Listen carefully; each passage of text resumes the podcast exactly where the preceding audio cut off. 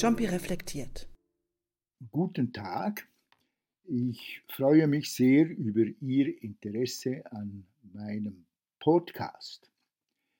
Ich verstehe diesen Podcast als eine Ergänzung und Vertiefung zum Blog, der seit Anfangs Juni über persönliche, weltanschauliche und wissenschaftliche Themen wöchentlich erscheint.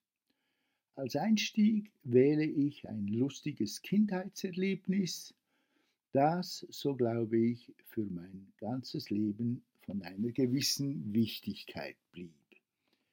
Der Titel heißt Goldivil.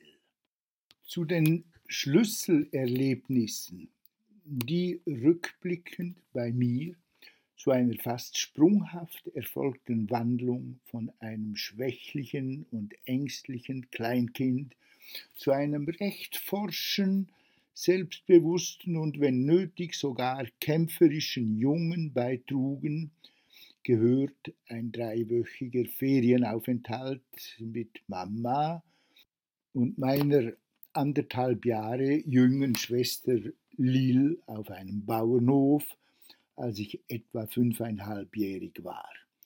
Dabei ist, soweit ich mich erinnern kann, in diesen drei im Dörfchen Goldivil im Berner Oberland zur Erholung, wie es hieß, eingeschobenen Ferienwochen eigentlich gar nichts Besonderes passiert, außer dass es jeden Morgen zur Stärkung, wie es hieß, einen angeblich enorm gesunden Haferbrei zu essen gab und dass Lil und ich viele Stunden spielend in einem alten, gelben und das Kutschli genannten abgetakelten Tramwagen verbrachten, der dort merkwürdigerweise mitten in der Wiese neben dem Bauernhof stand.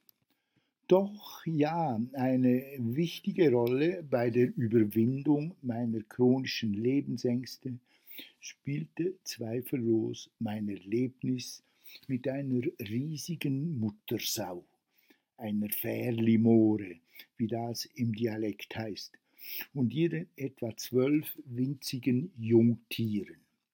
Jedenfalls erinnere ich mich genau, wie die Bäuerin meine Schwester und mich gegen Abend des ersten Tages zu sich rief, um der Fütterung dieser Moore und ihrer Ferkel in einem langen, den Tieren von ihrem Verlies aus zugänglichen blechernen Futtertrog zuzuschauen, in den sie ein grobes Gemisch von, glaube ich, Magermilch und Speiseresten geschüttet hatte.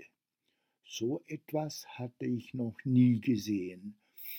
Eine solch ungeheure, schmatzende und grunzende Sau. Und dazu all diese kleinen, quietschenden und wild übereinander kugelnden rosigen Ferkelchen. Ein Heidenspektakel. Doch zunächst hatte ich nur Angst, nichts als eine wilde und riesige Angst, ich könnte vielleicht selber gefressen werden, so dass ich kaum hinzusehen wagte und mich gleich wie meine Schwester hinter die schützende Bäuerin verdrückte. Doch bald einmal merkte ich, dass es eigentlich gar nichts zu fürchten gab. Ich begann dem Spektakel mit Interesse und schließlich mit richtigem Vergnügen zuzuschauen, wollte fortan keine Fütterung mehr verpassen, wurde immer mutiger und wagte es zuletzt sogar, den von Tag zu Tag größer werdenden Ferkeln die Nahrung ganz alleine und von nahe in den Trog zu schütten. Was da genauer in mir vorgegangen sein mag, ist schwer zu sagen. Man kann ja psychoanalytisch, wenn man will, alles Mögliche in diese große Muttersau und ihre rosigen Abkömmlinge hineindeuten.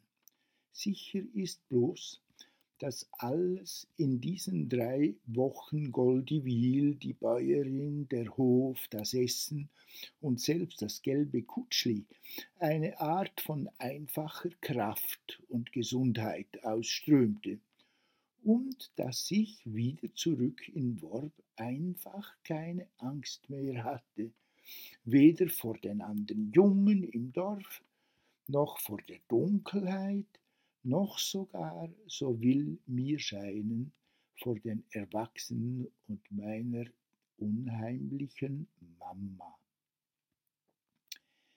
Etwas von diesem damals erworbenen Gefühl von Kraft hat mich, so glaube ich, mein ganzes Leben lang nie mehr verlassen, und die Bauern und ihre Art, auch ihre Arbeit, habe ich seither geliebt so sehr, dass ich in meiner Jugend mehrfach im Sommer für zwei, drei Wochen freiwillig auf einen Bauernhof arbeiten ging, später im Studium meine Examina zweimal auf einem Bauernhof vorbereitete und schließlich mit fast 50 Jahren in Belmont hoch über dem Genfersee ein wunderbares, uraltes Bauern- und Winzerhaus gekauft habe, das höchstwahrscheinlich nicht wenig dazu beigetragen hat, dass meine Ehe in den 80er Jahren nicht definitiv in die Brüche gegangen ist. Punkto Examensvorbereitung, Bauernhof und Fährlimore kommt mir gerade noch ein anderes lustiges und vor allem höchst unwahrscheinliches Erlebnis in den Sinn. Im Winter 1952-53 hatte ich mich zur Vorbereitung des sogenannten Anatoms, des zweiten großen Zwischenexamens im Medizinstudium, im ersten Stock eines Bauernhauses in herrlicher Lage hoch über Sigriswil und dem Thunersee und, und also ganz in der Nähe von Goldivil eingemietet. Den Silvesterabend hatte ich in bäuerlicher Gesellschaft und bei Ländler Musik in einem Gasthaus unten im Dorf verbracht. Als ich nun am Neujahrsmorgen ziemlich früh und mit bedeppertem Kopf auf den hölzernen Balkon, die Laube genannt, von meinem Zimmer im Obergeschoss hinaustrat, schneite es in dichten Flocken, so dass der Weg, der vom Dorf auf einer Gelände, Geländerippe steil zum Haus emporführte, kaum zu sehen war. Doch was gewahrte ich da plötzlich auf diesem Weg? Da kommt dort wahrhaftig mitten im Schneegestöber ganz alleine eine gewaltige rosige Muttersau, ganz von der Art der Goldiwiler Fährlimore, heraufgetrottet. Wo dieses einsame Schwein herkam und wohin es wieder verschwunden ist, ist unklar. Ich jedenfalls wertete diese überraschende Erscheinung als ein Glückszeichen für meine Examina und bestand diese denn auch im folgenden Februar problemlos.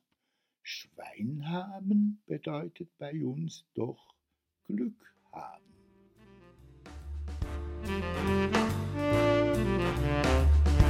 Jumpy reflektiert. Ein Podcast von Fandenhoek und Ruprecht.